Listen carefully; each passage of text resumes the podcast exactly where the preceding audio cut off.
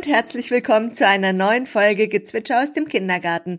Heute mit Lea Wedewart und Saskia Franz. Mich kennt ihr ja mittlerweile schon. Ich leite seit mehr als elf Jahren den Kindergarten St. Franziskus im Kirchtal in Benningen am Neckar. Und heute habe ich Lea Wedewart als Gesprächspartnerin bei mir.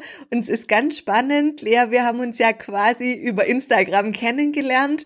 Und da ist es ganz wichtig, dass sich andere Pädagoginnen und Pädagogen miteinander vernetzen und verknüpfen. Und ich freue mich, dass wir uns heute hier gefunden haben. Erzähl doch mal ein bisschen was von dir, Lea. Ja, das mache ich sehr gerne. Ich heiße auch alle meine Hörerinnen und Hörer willkommen, weil wir strahlen das ja auf beiden Kanälen gleichzeitig aus. Das ist auch meine Premiere. Das habe ich noch nie gemacht. Also auch ihr, lieben meine Hörerinnen und Hörer, auch herzlich willkommen und von euch natürlich auch. Ja, wer bin ich? Also ich bin Lea Wedewart und ich bin Host des Kita-Podcasts oder der Kita-Podcast für bedürfnisorientierte Kinderbetreuung. Das ist so mein Motto, darum geht's bei mir immer. Ich bin Kindheitspädagogin und Praxisforscherin und auch Mutter zweier Kinder und ich setze mich mit allem, was ich tue, mit meinem Podcast, mit meinem Blog, mit meinem Buch, was jetzt veröffentlicht wurde, mit Katrin Humann zusammen geht es um die bedürfnisorientierte, achtsame und gewaltfreie Kinderbetreuung. Ganz knapp. Ich finde es ja, ganz äh, total spannend, weil es geht ja immer um Qualität. Qualität in der Kindergartenarbeit ist ja schon länger in der Öffentlichkeit ganz groß diskutiert. Uns ist ganz wichtig, dass wir Fachkräfte uns auch damit auseinandersetzen und uns Gedanken drüber machen, was ist denn eigentlich Qualität und dazu haben wir uns ja heute auch getroffen. Genau, stimmt. Das ist vielleicht noch wichtig zu sagen. Ich habe auch ein Jahr in einem Qualitätsmanagement-Institut gearbeitet indem wir die Zufriedenheit von Eltern, von Fachkräften erhoben haben und weitere, also interne Evaluation und so weiter. Aber das für mich Spannendste war in der Zeit die externen Beobachtungen. Also das heißt, ich bin in die Einrichtungen gegangen und habe nach einem standardisierten Verfahren die Fachkräfte zwei Stunden beobachtet und dann haben wir zusammen ein Feedbackgespräch gemacht und das ist tatsächlich hier im Podcast noch fast gar nicht so zum Tragen gekommen, dass ich darüber so erzählt habe. Und ich freue mich besonders, dass ich darüber heute erzählen kann, weil das ein ganz, ganz wichtiger Teil von mir ist und auch ganz viel Erfahrung, also ich da ganz viel Erfahrung sammeln konnte in der Praxis auch und ich da ja ganz viele wundervolle Szenen mitbekommen konnte, aber auch ganz viele schreckliche Szenen, muss ich einfach so sagen. Ich finde es immer spannend, mal in eine andere Kita zu gehen und nochmal seinen Blickwinkel zu verändern. Und ich finde, man findet immer irgendwas, was spannend ist. Und ich sag immer, man darf sich alle Rosinen rauspicken, die man findet. Und die Sachen, die nicht so gut laufen, die lässt man lieber dort. Aber es ist immer wieder interessant zu gucken, wie unterschiedlich Pädagogik auch ausgelegt werden kann. Ja, Unbedingt. Ja, was ich noch ganz, ganz spannend finde, das möchte ich gerne nochmal sagen hier an der Stelle, worüber ich mich so freue, ist, dass eure Kita, also Kita St. Franziskus, das kann man ja auch so sagen, ne, weil ihr ja auch präsent seid in, bei Instagram und so weiter, dass ihr letztes Jahr den zweiten Platz beim Deutschen Kita-Preis gewonnen habt. Und das freut mich so sehr, dass wir da heute auf das Thema gucken, ja, was macht denn eine gute Kita aus? Weil ihr wisst es ja, ne? Also, und was, was da so, was da so die Kriterien sind, die da relevant waren. Könntest du darüber noch mal ein bisschen erzählen? Also wer hat den ausgetragen, den deutschen Kita-Preis und was waren denn da die Kriterien? Mhm. Also die Deutsche Kinder- und Jugendstiftung schreibt jedes Jahr wieder den Deutschen Kita-Preis aus. Und der Deutsche Kita-Preis ist ein deutschlandweiter Preis und alle Einrichtungen in ganz Deutschland können sich darauf bewerben. Und jetzt aktuell läuft auch noch der Bewerbungsschluss bis 31. Juli, kann man ja dann auch mal sagen. Vielleicht kann sich ja noch mal jemand aufraffen, sich dafür zu bewerben. Und bei uns war das dann so, dass sich über 1600 Kitas aus ganz Deutschland beworben haben und in der ersten Runde werden dann aus diesen über 1600 Bewerbungen 25 Einrichtungen deutschlandweit ausgesucht. Und es hat sich für uns angefühlt wie die Stecknadel im Heuhaufen. Also wir hatten das Gefühl, die Jury hat mit uns die Stecknadel im Heuhaufen gefunden und uns war schon klar, dass der Rest nachher nicht mehr so schwierig sein wird. Für uns war das die größte Hürde, erstmal alle Bewerbungen zu lesen, zu sichten und sich dann auf 25 zu einigen und diese 25 Einrichtungen, die nominiert waren, die durften dann weitere Fragen beantworten. Die haben dann also nochmal einen ganzen Fragekatalog gekriegt und wir haben gefühlt dann in zehn Tagen unsere Masterarbeit geschrieben. Also man hat dann immer nur ganz kurze Zeitabstände um die Dinge auszufüllen. Ich glaube, es war ganz gut, dass wir nicht wussten, was für Arbeit da auf uns zukommt, weil vielleicht hätte es uns abgeschreckt, aber wir sind sehr, sehr froh, dass wir das gemacht haben, weil so konnten wir ganz gut unseren Ist-Stand einfach bestimmen und kannten den dann auch sehr, sehr gut dadurch und haben unser Netzwerk mit einbezogen. Und dann war der nächste Prozess, dass dann anhand der Unterlagen von 25 auf 10 Teilnehmer reduziert wird und die 10 waren dann die Finalisten. Und die 10 Finalisten bekamen einen Besuch von zwei Expertinnen und diese Expertinnen haben mit uns quasi ein Qualitätsaudit durchgeführt. Die waren über zwei Tage bei uns, immer von morgens um acht bis abends um halb sieben. Also die waren wirklich den ganzen Tag da und lange da und haben sich viel Zeit genommen, auch mit den Kindern Interviews zu führen, mit den Familien Interviews zu führen, mit dem Team ohne die Leitungen, mit dem Leitungsteam, mit den Trägern. Also alle sind befragt und interviewt worden zu der Qualität, zu der Arbeit bei uns im Kindergarten.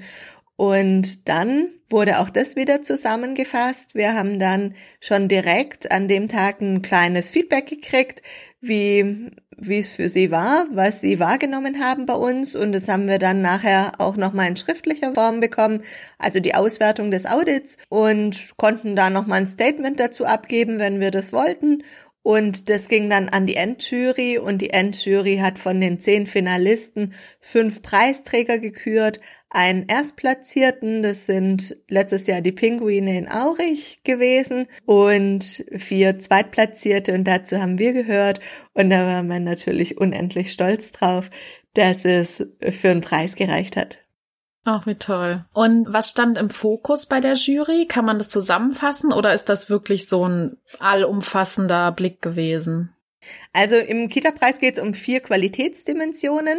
Das ist einmal die Kindorientierung, die Partizipation, der Sozialraum und die Kita als lernende Organisation. Und vielleicht kann ich da noch mal ganz kurz sagen, dass es da bei der Kindorientierung natürlich drum geht, wie gehe ich auf die Bedürfnisse ein, auch auf die mhm. Bedürfnisse einzelner Kinder, wie viel Zeit nehme ich mir im Alltag für einzelne Kinder und können die Kinder bei uns im Kindergarten die Welt entdecken? Welche Möglichkeiten haben denn die Kinder auch Bildungsangebote wahrzunehmen und ja, wie ist eigentlich die Haltung der Fachkräfte mhm. den Kindern gegenüber? Und ich denke, das ist für dich ja sicherlich auch der Schlüsselpunkt des Ganzen, ist die Haltung der Fachkraft, um die es eigentlich geht, ja, die eigentlich genau. da ja bewertet wird. Ja, ganz genau. Ja, also das ist ist für mich auch, also wenn wir jetzt mal auf die erste Frage eingehen, die wir uns so überlegt hatten, was ist denn, was würde für mich denn eine gute Kita ausmachen, ne? Wenn jetzt jemand in die Kita reinkommt, also Eltern zum Beispiel, dann, dann ist ja häufig so dieses, oh, neu gebaut, oh, wie schön und das sieht alles so glänzend aus und neue Möbel und so und darauf achten, glaube ich, viele Eltern dann, wenn sie da reinkommen, ne? Und da können wir ja später nochmal drauf eingehen, an welchen Stellen vielleicht Raumgestaltung schon ausdrücken kann, was eine gute gute Kita ausmacht. Aber erstmal würde ich sagen, ist mir das völlig wurscht. so, um es jetzt mal ganz klar auszudrücken. Genau, weil ich halt so diese direkte Interaktion, das ist für mich das entscheidende Kriterium für eine gute Kita, für eine gute Betreuung in einer Gruppe, wie die Qualität ist in der Interaktion zwischen Fachkraft und Kind, beziehungsweise zwischen Fachkraft und der Gruppe. Und eigentlich kann man es doch schon beim Begrüßen erkennen. Also, genau. Also wenn ich mit meinem Kind vor der Einrichtung stehe und dann kommt jemand raus, weil ich habe geklingelt, ich bin fremd, dann ist so erstmal die Frage, wie werden mein Kind und ich eigentlich behandelt? Wird genau. auch mein Kind registriert oder auch ja. Kontakt zu meinem Kind aufgenommen ohne sich dem Kind überzustülpen. Ja, mhm. ist ja auch wieder Die Grenzen wichtig. trotzdem zu wahren, ja. Ja, also auch da wahrzunehmen, was braucht denn das Kind? Wie intensiv möchte es denn auch wahrgenommen werden? Mhm. Und wie freundlich werde ich als Mutter, in, de, in unserem Fall als Mutter, vor der Einrichtung auch wahrgenommen? Ja, und vielleicht auch an der Stelle schon den Gefühlen sogar wahrgenommen und wie viel passt es dann auch, ne? Also wenn die Mutter ankommt, vielleicht auch vielleicht zur Eingewöhnung schon, wie sehr sehen vielleicht auch Fachkräfte schon, was die Gefühle in dem Moment sind, ob es eine Sorge gibt, ob es eine Unsicherheit gibt, ob es und das schon mal anzusprechen. Ich finde, da zeigt sich auch schon viel, ob man auch die Gefühlsebene, ob die präsent ist in der Einrichtung. Aber witzigerweise ist das ein Kriterium in meiner externen Beobachtung gewesen, dass die eine Situation ist Begrüßungs- und Verabschiedungssituation. Und da hatte ich teilweise auch Einrichtungen, da wurden die Kinder einfach gar nicht begrüßt begrüßt, beziehungsweise die Eltern auch gar nicht begrüßt. Da wurden die Kinder begrüßt und die Eltern aber nicht. Und ja, das, das finde ich auch immer schon, das zeigt, wie offen ist jemand und wie gut kann er jemanden abholen oder ja, begleiten, auch in dem Übergang. Also meine Tochter war zum Beispiel so ein Kind, die brauchte wirklich jemand, der sie an die Hand nimmt, damit sie diesen Übergang schafft morgens dann. Also die Begrüßung war ganz, ganz, ganz wichtig für sie. Und da ist jedes Kind ganz individuell, ja. ne? Und wir hatten ein Projekt, das ging über zwei Jahre im Team und das hieß, hier fühle ich mich wohl, hier bleibe ich. Mhm. Und für uns war dieses Projekt mit ein Schlüssel unserer Qualitätsfindung, weil wir gesagt haben, ja, Wohlfühlen ist gleichermaßen wichtig für Kinder, für Eltern, fürs Team, für die Besucher, die reinkommen. Alles geht über das Thema Wohlfühlen. Mhm. Ja, wenn ich mich da wohl und geborgen fühlen kann, dann kann ich besser loslassen, dann bin ich da gerne. Und wenn ich da gerne bin, zum Beispiel als Kollegin, dann bin ich nicht so oft krank, ja. weil dann komme ich viel öfters. Und das war so der Schlüssel, wie können wir unser Wohlfühlklima installieren, was brauchen wir, dass wir uns wohlfühlen, was brauchen die Familien, dass sie sich wohlfühlen können, was brauchen die Kinder, dass sie gut ankommen können und dass sie sich bei uns wohlfühlen. Und das macht für mich tatsächlich eine gute Kita ja. aus. Genau, absolut. Und das Wohlfühlen kommt für mich ja auch darüber, dass ich als Mutter, als Vater gesehen werde, geachtet werde, oder als Kind oder als Kollegin oder Kollege, dass ich gesehen werde mit dem, wie ich bin, was ich bin, was ich kann, was, wo ich Unterstützung brauche, in, in meinen Gefühlen gesehen werde, wertgeschätzt werde, ne, die Grundbedürfnisse erfüllt sind nach Wertschätzung, Anerkennung, ähm, die psychischen Grundbedürfnisse und alle anderen natürlich auch, aber das ist immer wieder sehr, sehr wichtig und ich glaube, das ist auch einer der Schlüssel für eine gute Kita, ja. Und da ist auch der Schlüsselmoment, wie wie du schon gesagt hast, eigentlich morgens reinkommen an der Türe. Mhm. Und manche unterschätzen das mhm. und es gibt einfach niemanden, der im Flur ist. Mhm. Und ich finde, wenn es morgens niemanden in der Eingangshalle gibt, der das Ankommen begleitet, der die Familien willkommen heißt und begrüßt und gleichermaßen die Kinder und die Eltern begrüßt und bei uns werden alle mit einem Namen begrüßt. Mhm. Also es ist ganz klar, dass wir die Kinder mit Namen begrüßen mhm. Und wenn es passt, dass wir die Eltern auch mit Namen begrüßen, dass wir uns gegenseitig mit Namen begrüßen, mhm. dass wir uns wahrnehmen. Und jetzt zu Corona-Zeiten dürfen die Familien gerade bei uns nicht in die Einrichtung rein. Das heißt, die geben an der Türe die Kinder ab. Wir haben zwei Eingänge, ein Eingang für die vier bis sechsjährigen und ein Eingang für die zwei bis vierjährigen. Und gerade bei den zwei bis vierjährigen ist diese Mikrotransition, dieser Übergang von Elternhaus mhm. zu Kindergarten eine ganz entscheidende Rolle. Die Großen haben das schon anders gelernt, die haben das schon anders verinnerlicht und deshalb ist es für die Kleinen so wichtig, dass sie da auch an die Hand genommen werden, dass sie gut reingehen können oder wer durchflitzen möchte, darf einfach reinrennen und mhm. reinspringen.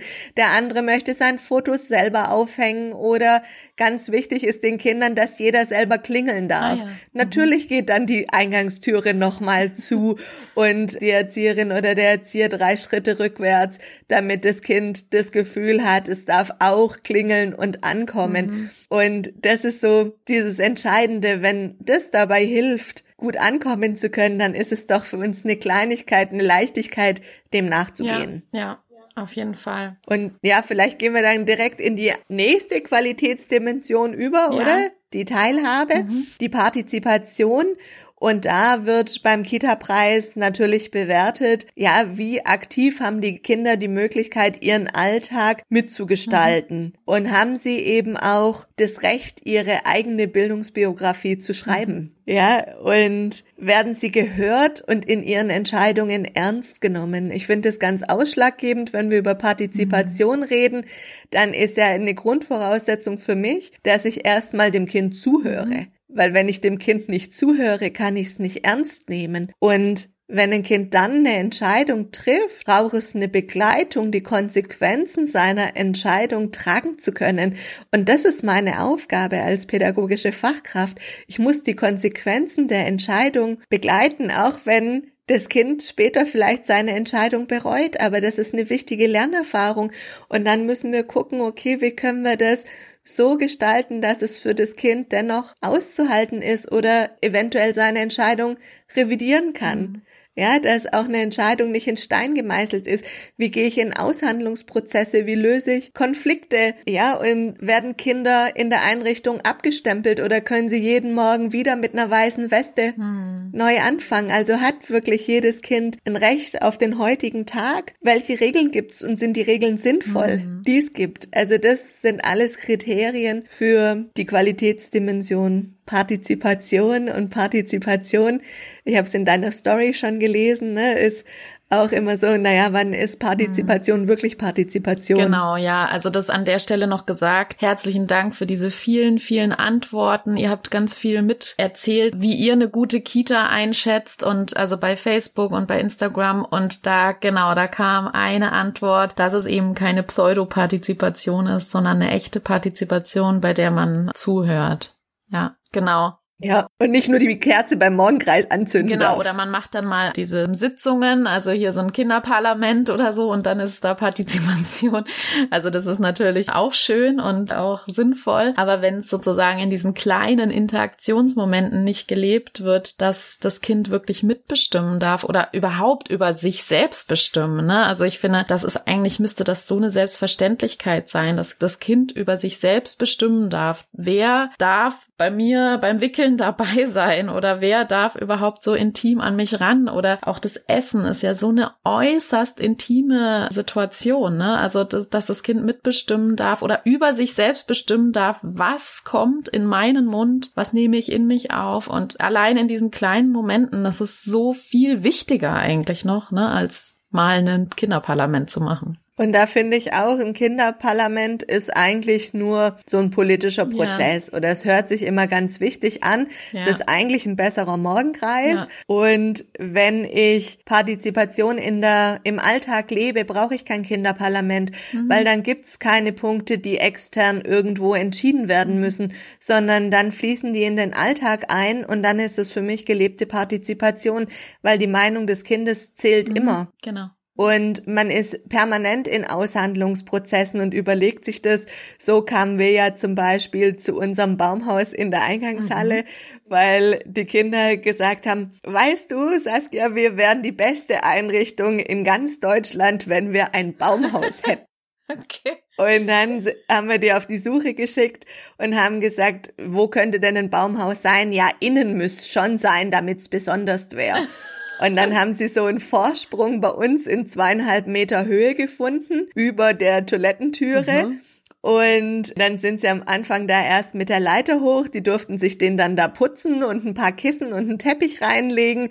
Und dann haben sie einen Vater mobilisiert, der dann eine Strickleiter dort angebracht hat. Und man sieht es auf unserem Image-Video vom Deutschen Kita-Preis.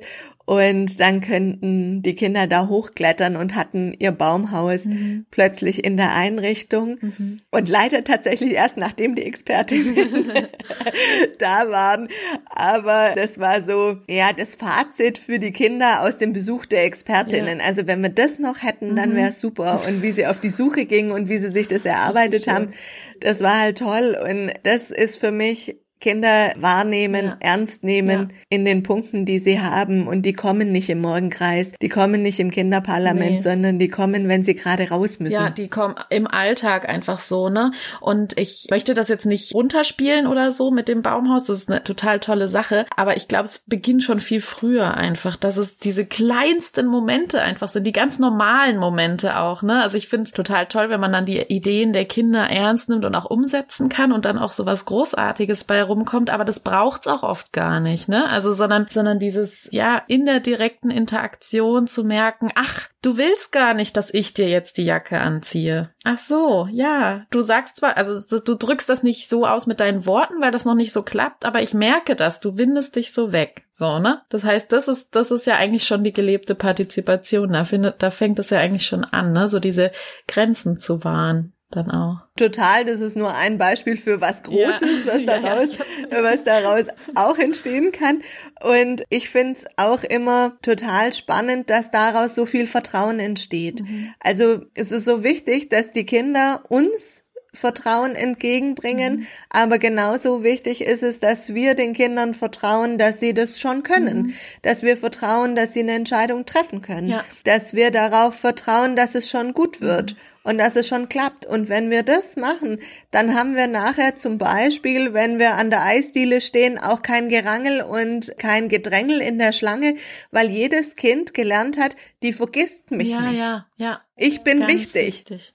Ganz wichtig. Ja? ja. Und das passiert dann tatsächlich. Und das ist, was ja die Kinder lernen sollen, auch durch die Teilhabe. Ich kann vertrauen und ich werde mhm. gesehen. Ich rutsch nicht hinten runter und ja. Mhm. Oh, toll. Mhm. Da sind wir wieder bei den Kleinigkeiten. Es sind die Kleinigkeiten, denen man im Alltag tatsächlich zu wenig Aufmerksamkeit ja. bemisst, weil sie dann, wenn sie so in die Haltung schon übergegangen sind, eine Selbstverständlichkeit geworden sind und gar nicht mehr der Rede wert. Mhm. Mhm. Ja, ja, das stimmt. Und wir sind ja jetzt auch noch ausgezeichnet worden für den, für den Deutschen Kinder- und Jugendpreis mhm. vom Deutschen Kinder- und Jugendhilfswerk und sind da auch ganz gespannt. Und da geht's eben auch um die Partizipation. Da haben unsere Großen einen Tag alleine den Kindergarten regiert oder halt ja, einen Vormittag lang, weil das ihr Wunsch war. Mhm. Und haben sich dann unten in ihren Funktionsbereichen alleine einigen müssen. Mhm. Und da haben sie mal gesehen, wie anstrengend das eigentlich ist, wenn kein Erwachsener dabei ist, wie viel Aufwand das ist, das alles gut zu machen und sie haben es so grandios gemacht und sie haben sich so toll an die sonst üblichen Regeln gehalten und aber das geht auch ganz leicht, wenn es nicht so viele gibt. Ja, ja, genau, genau, ja. Und ich finde das auch so spannend, so Kindergruppen einfach mal sein zu lassen, um zu merken, dass die sich ihre Regeln dann auch schon selber bilden ne? oder entwickeln, weil sie ja schon auch so ein soziales Gespür haben. Es gibt ja viele Erwachsene, die so Angst davor haben, also wenn wir jetzt keine Regeln haben, dann läuft hier alles aus dem Ruder und so. Und, und ich glaube aber, dass Kinder sich dann auch ihre Regeln entwickeln, ne? Also damit sie eben auch miteinander umgehen können und vor allem, wenn sie das schon so gelernt haben, so ein soziales Gespür und soziales Miteinander. Ja. Und auch da geht's wieder drum, zu vertrauen und dass ich mir in dem Fall dann auch selbst vertraue, dass ich den Kindern in der Zeit zuvor schon ausreichend viel beigebracht habe, dass sie dazu in der Lage sind, das selbstständig umzusetzen. Ja. Ja, und dann ist der dritte Punkt der Sozialraum mhm. bei den Qualitätsdimensionen gewesen, eben mit wem kooperiert man, wie interagiert man in der Kommune, ist man da nochmal aktiv, geht man auf Sozialraumerkundungen, also auf gut Deutsch macht man Ausflüge, mhm. sucht man andere Bildungsorte nochmal auf, was erlebt man da und wie sind die Eltern auch in die Kita eingebunden mhm. und wie werden auch die Bedürfnisse der Eltern erkannt und wahrgenommen. Mhm. Ja, das waren übrigens auch einige Antworten, die ich bekommen habe, dass eine gute Kita daran zu erkennen ist, wie die Eltern eingebunden sind, also wie ernst die Bedürfnisse, Gefühle, Anliegen der Eltern genommen werden und wie, wie gut da die Zusammenarbeit funktioniert. Also ich glaube, das ist echt ganz, ganz wichtig. Und eine hat auch geschrieben, Ausflüge ist ein, ein Kriterium für eine gute Kita. ja, das ist Eltern immer ganz wichtig, mhm. dass man Ausflüge macht. Und für mich ist da immer so ein Punkt, ist nicht, ein Ausflug ist nicht immer sinnvoll. Und bei uns mhm. fangen die Kinder erst mit vier Jahren an auf einen Ausflug zu gehen, weil ich finde, von zwei bis vier Jahren sind die Kinder so damit beschäftigt, den Kindergartenalltag kennenzulernen, sich dort auszuprobieren. Und da geht's wieder von innen nach außen. Erst wenn ich innen begriffen und verstanden habe, mhm. kann ich in den nächsten Bereich gehen, dann kann ich mir was angucken und dann fängt es erst mit kleinen Ausflügen rund mhm. um die Kita an, weil dann geht's drum, ja, wo sind denn die Wege von und zur Kita? Hin und zur Kita weg. Was gibt's denn alles am Ort? Was gibt's denn alles um die Kita herum? Und dann kann ich anfangen, mit der Straßenbahn zu fahren und ein bisschen weiter weg zu gehen. Und dann muss ich mir aber überlegen, was gehört in den Kita-Bereich und was gehört vielleicht auch in die Familie. Ja. Wann ist ein Ausflug nicht mehr sinnvoll? Ist ein Ausflug denn tatsächlich sinnvoll, wenn wir einfach nur mal kurz an den Flughafen fahren, wenn wir mit der S-Bahn über eine Stunde unterwegs sind, um an den Flughafen zu fahren. Wie lange ist denn dann noch die Zeit? Wie viel erleben denn die Kinder dann auf dem Weg? Wo ist die Prioritäten Stellung des Flughafens dann nachher und dann eben wieder der Rückweg stets in Relation, passt es zu den Interessen der Kinder, passt es ja. zu dem Projekt, das wir gerade durchführen. Das wären all die Überlegungen, ja. die man meiner Meinung nach vorm Ausflug erstmal ja, betätigen also muss. Ich würde auch einfach sagen, ich finde nicht, dass das ein Kriterium ist. Also ich finde nicht, dass ein Ausflug, um, also dass eine Kita viele Ausflüge macht, nicht unbedingt für mich das Qualitätskriterium Nummer eins wäre, weil es gibt auch wirklich viele Kinder, die brauchen das überhaupt nicht. Also es gibt viele Kinder, die sensibel sind, hochsensibel, die sind froh, wenn die ihren sicheren Rahmen haben, die, wenn die ihren, ihre vier Wände haben, die sie jetzt nach fünf Jahren gut kennen, so, oder nach vier Jahren. Und die sind froh, wenn sie da diesen sicheren Raum haben. Ne? Und manche brauchen das vielleicht auch mehr. Und genau, und manchmal sind auch die Ausflüge so von den Erwachsenen erdacht, wo die Kinder gar nichts damit zu tun haben. So. Und die, weil sie jetzt halt mal auf den Bauernhof fahren oder so. Aber genau, wenn es quasi den Interessen der Kinder entspricht und sie da mehr brauchen, mehr Futter brauchen und so, dann finde ich das schön so. Aber ich finde das nicht ausschlaggebend für eine gute Qualität. Ich kann das gut verstehen, wenn welche sagen, ja, viele Ausflüge und so, aber ich finde das nicht so relevant. Wir hatten jetzt so den Punkt, dass die Familien durch diese vielen Lockdowns das Gefühl hatten, dass die Highlights für die Kinder im Alltag verloren gingen und mhm. dass jetzt die Ausflüge noch eine größere Wichtigkeit kriegen. Und ah, für ja. mich ist mhm. immer noch der Punkt, muss ich das Risiko eingehen, in der Straßenbahn zu fahren und da einer möglichen Infektion mhm. zu begegnen oder eben auch da nochmal die unterschiedlichen Umgang mit der Pandemie tatsächlich zu erleben und kennenzulernen oder dann vielleicht auch mhm. als Kind oder als Erzieher in Konflikt zu kommen. Das ist für mich den Ausflug gerade nicht wert, muss ich ganz mhm. ehrlich auch ja, so sagen. Also. Und für die Kinder ist Kindergartenalltag so ein Highlight, ja, vor ja, allem eben, jetzt, genau, ja. einfach diesen Alltag zu haben, gemeinsam mit ihren Freunden zusammen zu sein. Und wenn wir Ausflüge machen, dann machen wir die in den Bezugsgruppen und unsere Bezugsgruppen sind nach Jahrgängen zugeteilt. Und da ist es dann immer wieder ganz schön, weil die Gruppe sich so auf sich besinnt und einfach nochmal das Gruppengefühl stärkt, mhm. wenn man dann so einen Vormittag miteinander unterwegs war. Ja. Und das ist eigentlich ein schönes Erlebnis, aber da genießen sie es viel mehr, gemeinsam in den Wald zu gehen und zu klettern und sich mhm. selbst Geschichten auszudenken und ungestört spielen zu können. Ja, ja, das glaube ich. Jetzt fehlt noch ein Kriterium, ne? Wir sind schon ganz schön weit in der Zeit vorangeschritten. Was war denn das letzte Kriterium? Noch? Ja, die Kita als lernende Organisation ist ah, ja, das, das, letzte Kriterium. Das ist natürlich und auch ein große, großes Thema, ne? ja, eigentlich schon fast ein Kriterium, über das man nochmal selbst reden ja, genau. könnte. Und da geht's nochmal drum, ja, wie nehmen wir uns als Kindergarten wahr? Wie bringen wir uns selbst voran? Haben wir einen Stillstand? Gibt es immer einen anderen Grund, um sich nicht weiterzuentwickeln? Mhm. Oder haben wir das Gefühl, uns geht's gut, wenn wir da eine kontinuierliche Weiterentwicklung haben und unsere Rahmenbedingungen an aktuelle Forschungen anpassen und immer wieder neu reflektieren, auf welchem Punkt stehen wir eigentlich jetzt, wo wollen wir hin, wo ist unsere Vision, wie kommen wir dahin? Und welche Bedürfnisse hat gerade das Team, welche Bedürfnisse haben die. Kindergartenfamilien, also mit den Kindern eingeschlossen? Und wie müssen wir da nochmal feinjustieren, um uns einfach wieder verbessern zu können? Und Das finde ich hochspannend. Das ist absolut mit mein Lieblingsthema, weil das ist eins, das mir sehr viel Spaß macht. Es ist so ein bisschen strategisch. Mhm. Auch, dass ich als Leitung da immer wieder gut unterstütze und wo wir immer wieder gucken, an welchen Stellschrauben können wir nochmal drehen, um nochmal Prozesse zu optimieren. Und das finde ich hochspannend und dazu brauche ich aber auch ein Team, das Lust drauf hat und das mhm. bereit ist, damit zu gehen. Und ja. dann ist es großartig. Ja. ja. Das stimmt. Ich würde so gerne jetzt mal noch zu dem Thema kommen. Also ich bekomme, die meisten Nachrichten, die ich bekomme, sind Nachrichten, wo Fachkräfte mir schreiben, wo Eltern mir schreiben oder erstmal die Fachkräfte. In meiner Einrichtung komme ich mit meiner bedürfnisorientierten Haltung einfach nicht weiter. Ich bin die Einzige auf weiter Flur. Meine ganzen Kolleginnen und Kollegen, die setzen noch Belohnungen, Bestrafungen ein und so weiter. Wie kannst du mir bitte Einrichtungen nennen, die bedürfnisorientiert arbeiten oder wie schaffe ich es rauszufinden, was eine gute Kita ist, also wo ich arbeiten kann.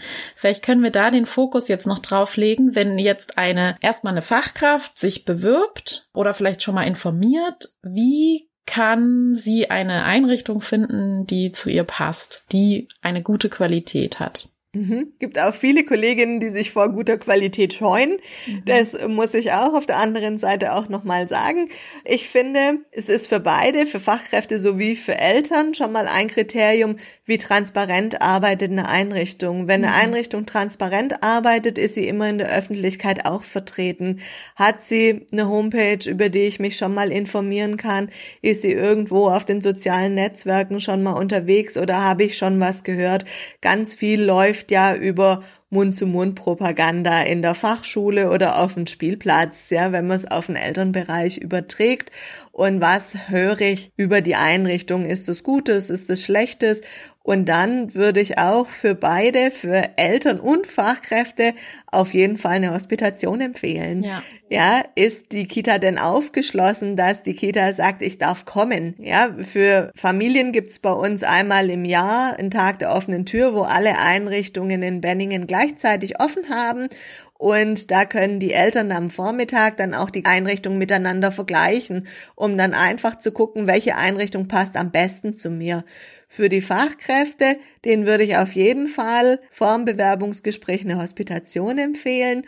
Und dann würde ich als Fachkraft nochmal drauf achten, ja, stimmt denn das, was ich in der Konzeption gelesen habe, mit ja. dem überein, was ich im Alltag erlebe? Papier ist ja geduldig. Wie genau. funktioniert eigentlich der Theorie-Praxistransfer. Genau, und wenn ich da kurz der? rein, reinkrätschen ja. darf. Also ich finde nämlich eine Konzeption und das, was auf der Webseite steht, häufig nicht sehr aussagekräftig. Also es gibt schon so Punkte, wo man merken kann, okay, sie haben sich wirklich vielleicht Gedanken gemacht über Partizipation und das ist vielleicht ausformuliert und so weiter. Aber meine Erfahrung ist, das, was im Konzept steht, ist nicht, also meistens nicht in den Einrichtungen zu finden. Also das ist einfach meine Erfahrung. Und deswegen würde ich auch immer eine Hospitation empfehlen. Und dann gibt es auch Einrichtungen, die sich da querstellen. Also es gibt auch Einrichtungen, die dann einfach sagen, nee, machen wir nicht. Und ich finde, das ist schon ein Ausschlusskriterium. Also wenn eine Einrichtung da wirklich nicht transparent ist, nicht kooperativ ist, ich finde, das ist schon wirklich ein Zeichen von, wir sind nicht transparent, wir sind da nicht kooperativ, warum überhaupt und das nicht verstehen. Also da würde ich schon sagen, Vorsicht. Also auch ja, bei Eltern. eher von Ignoranz Ne? Ja. Weil es ist ja auch für mich als Leitung ein wundervoller Punkt, jemand in Interaktion zu sehen ja, und genau. zu gucken, wie reagieren die Kinder auf die Person, wie bringt die Person sich ein, ist die Person mit am Kind, redet mhm. sie nur mit den Erwachsenen und wenn sie mit den Kindern in Aktion ist, wie tut sie das, passt das zu uns? Ich muss ja auch einen Eindruck kriegen ja, können genau. und ich finde eine Hospitation aufschlussreicher als ein Bewerbungsgespräch, ja. weil auch da ist es wie mit Papier. Erzählen kann ich viel. Absolut. Und da, das ist jetzt mir so ein ganz, ganz wichtiges Anliegen, eine Hospitation machen und dann wirklich den Alltag mitlaufen und ich empfehle meistens ganz genau hingucken bei Standardsituationen, also Essen, Schlafen, Anziehen. Das sind die Momente, in denen am meisten Gewalt passiert, also in denen am meisten Übergriffe stattfinden und da kann man eigentlich super, super viel beobachten. Wie sind Fachkräfte in der Interaktion mit den Kindern? Nehmen sie sie ernst? Sind sie wirklich auf Augenhöhe? Sind sie wirklich gleichwürdig mit den Kindern in Interaktion und das ist einfach sehr aufschlussreich, würde ich sagen. Ich habe noch aufgeschrieben, lustigerweise habe ich genau die Punkte auch aufgeschrieben, die du auch hast. Für mich ist noch eine Schlüsselsituation, also das geht vielleicht auch eher an die Familien, ist nochmal die Eingewöhnung. Mhm. Wie wird die Eingewöhnung gehandhabt? Welche Rahmenbedingungen gibt's dazu? Mhm. Und finde ich auch, als Fachkraft kann ich das genauso auch als Qualitätsmerkmal wieder ja. nehmen. Dann ist für mich ein Qualitätsmerkmal für eine Fachkraft. Werde ich denn auch willkommen geheißen? Haben ja. die Kolleginnen Interesse an mir? Wollen die Kolleginnen mich auch kennenlernen? Mhm. Gehen Sie auch auf mich ein? Muss nur ich auf Sie zugehen oder mhm. gehen Sie auch auf mich zu? Fragen Sie mich mal was.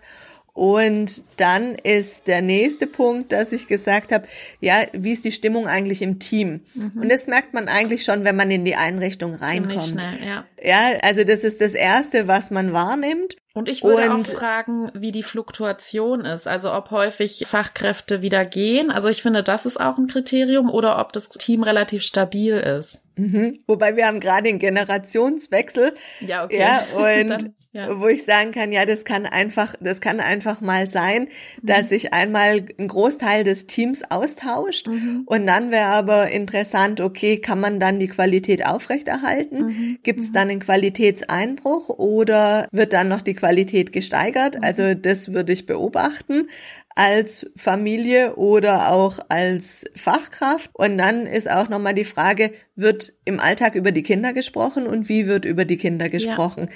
Wäre für mich nochmal ein Kriterium ja. zu sehen, wie arbeiten die denn eigentlich? Und ja, auch wie werden die Kinder behandelt? Ja, geht man in eine dialogische Haltung? Spreche ich mit dem Kind? Frage ich das Kind? Oder nehme ich es einfach an der Hand und ziehe es hinter mir her? Genau. Oder ziehe ich ihm von hinten ein Lätzchen an? Also wie du schon gesagt hast, diese klassische Essenssituation. Ja.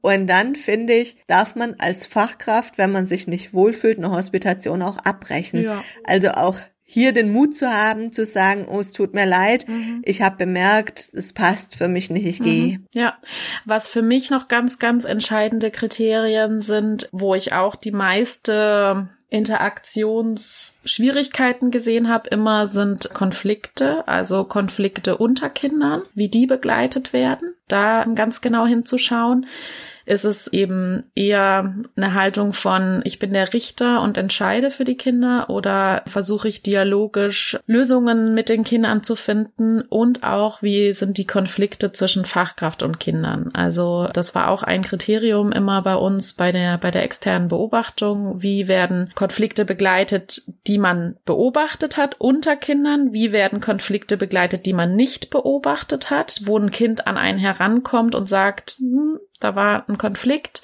und wie werden Konflikte zwischen der Fachkraft und dem Kind ausgetragen, zum Beispiel wenn es ums Aufräumen geht oder jetzt ziehen wir uns aber an. Das ist ja immer ein Konflikt zwischen dem Willen der Fachkraft und dem des Kindes und wie wird das begleitet? Ich finde, das sind so Schlüsselmomente, da kann man das wirklich gut sehen ob da bedürfnisorientiert partizipativ gehandelt wird oder eben eher autoritär. Und für mich ist noch ein Qualitätsmerkmal, wenn eine Einrichtung zum bestimmten Punkt eine gewisse Haltung hat und mhm. den auch vertritt. Also bei uns zum Beispiel ist es dadurch, dass wir so transparent und öffentlich arbeiten, ist es ein gelassener Umgang mit dem Datenschutz. Das mhm. ist für uns ein Aufnahmekriterium, dass die Familien damit einverstanden sind, weil ich werde keine Bilder schwärzen und für mich ist es ein Qualitätskriterium, dass alle Kinder in unserer Zeitung abgebildet sind und sich jede Familie, jedes Kind mit der Einrichtung identifizieren kann mhm. und dazu habe ich ein klares Standing.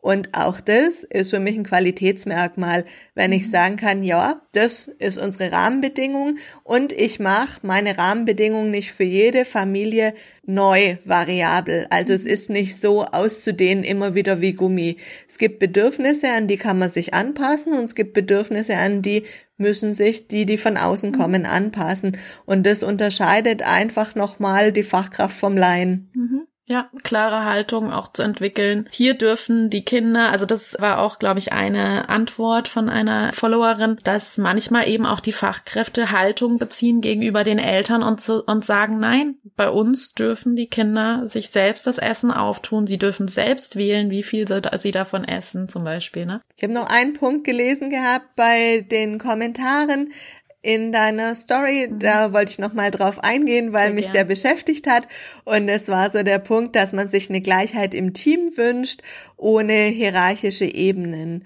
Und den halte ich persönlich für schwierig. Ich bin eine sehr klare Führungsperson und ich glaube, dass die Einrichtungen immer nur sehr gut sind, wenn sie auch eine starke und eine gute Leitung haben, die genau weiß, wie sie ihr Team zu führen hat, wie sie auch in der Lage ist, ihre Mitarbeiter zu befähigen, ihre Leistungen, die sie abrufen können, auch abzurufen, wie sie die motiviert, ihr Ziel zu erreichen.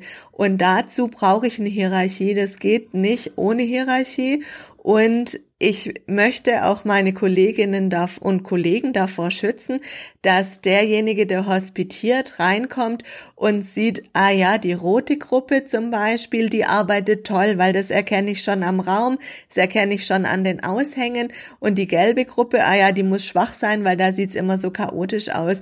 Und das ist meine Verantwortung als Leitung, mich schützend vor mein Team zu stellen mhm. und zu sagen, ich möchte nicht, dass diese Dinge auf den ersten Blick zu erkennen sind, sondern dass, da sind wir wieder bei der Raumgestaltung vom Anfang, dass alles miteinander abgestimmt ist, dass alles in ein großes Ganzes passt und der Rahmen wieder stimmt. Und ich muss die Einrichtung nach außen präsentieren können, ob vor neuen Familien, ob vor neuen Kollegen, ob vom Bürgermeister, vom Träger, wem auch immer, das muss ich als Einrichtungsleitung können. Und das ist meine Aufgabe. Und es ist meine Aufgabe, den Ist-Stand der Einrichtung zu kennen, eine Vision mit dem Team zu entwickeln oder meine mhm. Vision dem Team so zu verkaufen, dass sie total dafür brennen, die mit mir gemeinsam umzusetzen. Und all das wäre in gleicher hierarchischer Ebene in der Form meiner Meinung nach nicht möglich. Mhm. Ja, und das ist ja auch, ähm, das erfüllt ja auch das Bedürfnis vieler nach Orientierung, nach Führung, nach an die Hand genommen werden. Das haben ja genauso viele Kolleginnen und Kollegen auch, ne? Die froh sind, wenn sie da jemand Schützenden vor sich haben oder über sich in dem Fall. Das stimmt. Ich würde gern noch mal kurz auf die Raumgestaltung eingehen, weil ja viele sich davon so blenden lassen und ich habe ja vorhin gesagt, dass ich die nicht relevant finde, aber ich würde jetzt gerne trotzdem noch mal sagen, dass man schon gewisse Dinge an der Raumgestaltung auch ablesen kann, ne? Also, wie ist die Haltung zu also welches Kindbild hat eigentlich derjenige, der da in dem Raum arbeitet oder die Kita? Ich finde schon, dass man das teilweise an, an der Raumgestaltung ablesen kann. Wie zugänglich sind Materialien, sind welche weggesperrt, sind auch gefährliche Materialien zugänglich, Scheren und so weiter. Also sieht man da, dass das den Kindern auch vertraut wird. Ja, solche Dinge, ne? Also man kann schon, ich würde eben sagen, nicht von der Schönheit von Regalen und den Materialien an sich blenden lassen, sondern gibt es Vielfalt. Also nicht nur das super Holzspielzeug, was sich immer viele wünschen, sondern halt auch mal eine Kiste nur mit Bierdeckeln oder so oder ne, also so so eine Vielfalt an an haptischen Erfahrungen, an verschiedenen Dingen, die Kinder nutzen können und nicht nur die klassischen Haber-Spielzeuge. Ja, das ist lustig, weil wir arbeiten nach der Rätschepädagogik und ich würde ja. jetzt lügen, wenn ich sage, Raum hätte keine wichtige Funktion ja. für uns in der Einrichtung. Also unsere Kindergartenräume sollen alle einladen. Wir mhm. haben Funktionsbereiche. Man soll ganz klar die Funktion des Bereiches erkennen können, mhm. wenn ich reinkomme. Und das zeichnet uns aus im Vergleich zu anderen Einrichtungen, dass unsere Funktionen der Räume sehr, sehr klar und deutlich erkennbar sind. Mhm. Uns auch keine Vermischung gibt. Mhm. sondern es gibt dann ein Netzwerk unter den Räumen, ja, dass mhm. man natürlich, wenn ich was gebaut habe und ich muss noch was dazu basteln, dann kann ich noch in den Werkraum oder ins Atelier gehen und dann kann ich das andere wieder damit hin zurückbringen. Also es gibt eine Vernetzung unter den Räumen ja. und die Materialien müssen so präsentiert sein, dass die Kinder Lust haben, reinzukommen, zu staunen, zu entdecken, anzufangen zu mhm. spielen mhm. und hinzugreifen. Und in der Retropädagogik sagt man ja, soll ein Marktstand gleichen und soll Spaß machen, reinzukommen und anzufangen. Ja. Und das ist ja das Tolle dran. Und für mich ist es ein großes Kriterium zu sagen, ja, wir brauchen andere Spielmaterialien als im Kinderzimmer. Ja, ja, auf jeden Fall. Und also ich glaube, wenn man so als erwachsene Person reingeht, also das habe ich manchmal ganz selten, aber manchmal habe ich das, dass wenn ich irgendwo reinkomme und ich das Bedürfnis habe, Dinge anzuschauen, irgendwie auszuprobieren. Das hatte ich letztens mal in einer Montessori-Schule. Da wollte ich unbedingt überall hin und alles irgendwie mir anschauen. Und, und also ich glaube, wenn wir selber als Erwachsenen auch da Lust zu haben, dann werden auch die Kinder sich da wohlfühlen. Und das hat ja die Christel auch schon gesagt bei dir im Podcast, ja, dass es wirklich Spaß machen muss, dass es einen Werkstattcharakter haben ja. muss, dass man, du hast es gesagt, gefährliche Sachen da haben darf und dass man auch da im Material den Kindern was zumutet. Wir haben ja. zum Beispiel echtes Geschirr bei uns in der Puppenküche vom Flohmarkt. Ja, ich bin jedes Mal traurig, wenn ein Teller kaputt geht, aber so ist es dann. Dann muss man wieder zum Flohmarkt gehen und halt neues Geschirr holen. Und das war halt besonders schön, aber aber man, ja, darf die Ästhetik nicht vergessen. Und dann, wenn ich die Ästhetik erreicht habe, muss ich mir nochmal überlegen, wie gewinnbringend ist sie für die Kinder. Mhm. Also was können die Kinder tun, wenn es dann nachher nur ein Kindermuseum wird? Mhm. Ist es auch nicht ja. schön, wo man nur alles angucken darf und das Auge sich freut, aber es nichts zu tun gibt. Und da muss man so, ja, diesen Spagat einfach mhm. hinbekommen und schaffen. Ja, und das finde ich auch ganz wichtig. Also als Frage so oder zum Beobachten in der Hospitation, dürfen Kinder wirklich auch die verschiedenen Funktionsräume miteinander verbinden? Weil das habe ich so oft auch erlebt, dass dann eben ein Kind im Verkleidungsbereich ist und dann verkleidet sich, sondern will es in einen anderen Raum gehen, weil äh, jetzt braucht es als Bauarbeiter halt noch was aus dem Bauraum oder so. Und dann darf es dann aber nicht dahin oder so, ne, da, weil das so zu, zu sehr getrennt ist. Und das finde ich dann auch irgendwie nicht, nicht so ganz sinnvoll. Und da flexibel, wenn da, dass damit flexibel auch umgegangen wird, weil man daran ja wieder erkennt, dass quasi die Interessen und das Lernen, die Lernambition, die das Kind verfolgt, dass das eben auch ernst genommen wird. Ich finde es nur schwierig beim Frühstücken, weil sich einfach die Kostüme so schlecht waschen lassen. Das hat einen ganz praktischen Hintergrund. Wenn ich ein tolles Prinzessinnenkleid anhabe, dann sind einfach diese Verkleidungssachen nicht darauf ausgelegt, dass man sie so oft wäscht wie normale Sachen. Und da würde ich dann auch sagen, bitte zieh dich vorher wieder um. Ja bevor du jetzt hier frühstückst. Dann kann man ja so eine, so eine Garderobe vor den Frühstücksraum hin zimmern und dann können die Kinder sich da die Sachen aufhängen. Ja, klar. Prinzessinnen ist, einmal nackig frühstücken. ja, genau. Das ist dann auch, äh, glaube ich, wieder ein Bedürfnis der Fachkräfte, die sehr gut nachvollziehbar sind für Kinder. Ja. Mhm. Soll ich nochmal abschließend ganz kurz sagen, ja. was Eltern zu unserem Kindergarten sagen? Ich ja, habe dir ja vorher erzählt, wir haben gerade unsere Elternumfrage, unsere diesjährige wieder abgeschlossen und unsere Kindergartenfamilien sagen über unsere Einrichtung, dass sie die freundliche und heimelige Atmosphäre der Einrichtung sehr schätzen und mögen und dass sie es toll finden, wie viel Mitspracherecht die Kinder haben und dass es eine ausgeprägte Freispielzeit gibt mhm. und dass es eine Verlässlichkeit der Betreuungszeiten gibt. Mhm. Auch das ist für viele Familien sehr, sehr entscheidend, weil mhm. es ja in vielen Einrichtungen einfach eine Einschränkung in der Pandemiezeit jetzt an Betreuungszeiten gab, mhm. bei uns nicht. Dass es ein tolles Team gibt, einen wertschätzenden Umgang mit Kind und Eltern. Mhm. Und dass nicht so ein Drama gemacht wird, wenn ein Kind jetzt anders ist. Also es kann jetzt sein, dass ein Kind auffällig ist und dass wir dann sagen, pass auf, wir machen uns da gerade Sorgen, wir müssen jetzt gemeinsam gucken, was ist der beste Weg für dein Kind.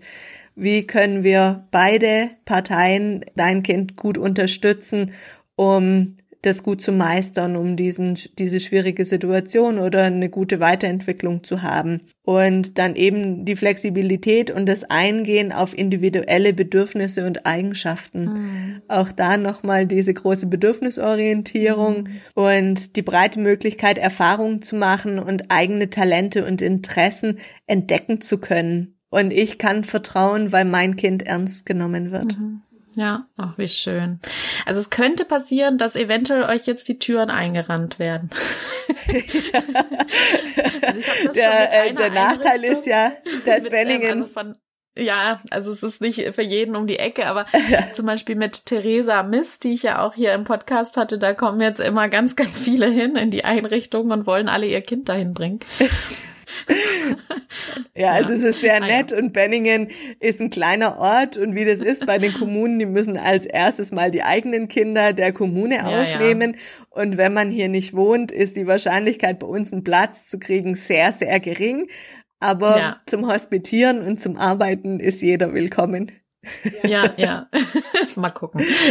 Ja. Was mir gerade noch einfällt, ist jetzt zwar wieder total raus aus dem Thema, aber was bei uns immer noch in der externen Evaluation, also in der Beobachtungssituation noch ein relevantes Thema war, war, wie mit Problemsituationen umgegangen wird. Also, wenn ein Kind vor einem Problem steht also irgendwas klappt nicht, irgendwas, es will irgendwas schaffen, aber es klappt nicht und es ist frustriert und weiß nicht, wie es damit umgehen soll. Ne? Also das finde ich ist auch nochmal, das ist auch so ein Schlüsselmoment, wo man auch sehen kann, ja, wie sind Fachkräfte, ne? Also machen sie die Frustration nieder und sagen, jetzt, was, hast du denn so? Und irgendwie, oder, oder verfallen in ewiges Mitleid oder so? Oder sehen sie das als eine tolle, einen tollen Lernmoment so und begleiten da feinfühlig und sind dabei und versuchen aber auch zu motivieren und, und das Kind da selbst so diesen, diese Problemsituation meistern zu können? Und da habe ich mit Michael Fink die ganze Podcast-Folge zu aufgenommen. Ah. Wer die noch nicht gehört hat, kann sich die gerne anhören. Da geht's nämlich um Bildungsangebote und mhm. da ist es auch, wie bringe ich das Kind ins nächste Level und das eigentlich ein Bildungsangebot heute für die Fachkräfte, ja, die größte Schwierigkeit ist, weil es durch die Fachschulen, muss ich leider so sagen, auch ein bisschen ja. kaputt gemacht wurde. Und man wurde verunsichert, was darf man, was darf man nicht, wie funktioniert eigentlich ein Bildungsangebot und man denkt, ein Bildungsangebot muss immer was ganz, ganz Großes und Schwieriges sein. Also wer Lust ja. hat, da noch intensiver reinzuhören, weil das ist so genau das, was du sagst, ja, wie komme ich eigentlich, wie begleite ich eigentlich ein Kind, dabei sein Ziel zu erreichen, mhm. ohne dass das Kind das Gefühl hat, ich hab's gemacht. Ja, genau. Und also das ist das ist übrigens mein Anfang gewesen, äh, wie ich zu dem Podcast kam. Also das war ja meine erste Podcast-Folge, die Angebotspädagogik auf dem Prüfstand, weil ich nämlich ja auch Dozentin in der Erzieherfachakademie war und das ist ein Graus, ein Graus. Also ich, ich habe es schon oft gesagt im Podcast, aber dieses, die Angebote stehen im absoluten Mittelpunkt und dann wird da irgendwie so ein Lehrplan erstellt und dann müssen, kriegen die da auch noch eine Note drauf und die wollen sich irgendwas mega Tolles überlegen und dann sind die in der Einrichtung und es ist absolut am Kind vorbei.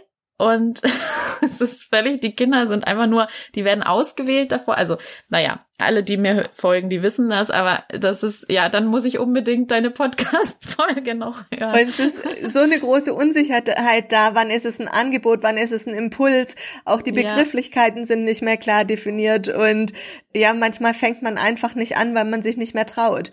Und das ist so mhm. schade. Mhm. Also ja. auch das ist ein Thema, das mich total beschäftigt und auch mhm. da gibt es so viel darüber zu erzählen. Ja, das aber stimmt, sag ja. noch mal kurz zum Abschluss, was würdest ja. du neuen Fachschülerinnen und Fachschülern mit auf den Weg geben? Was würdest du ihnen für ihre Ausbildung empfehlen, so im Großen und Ganzen in einem Satz?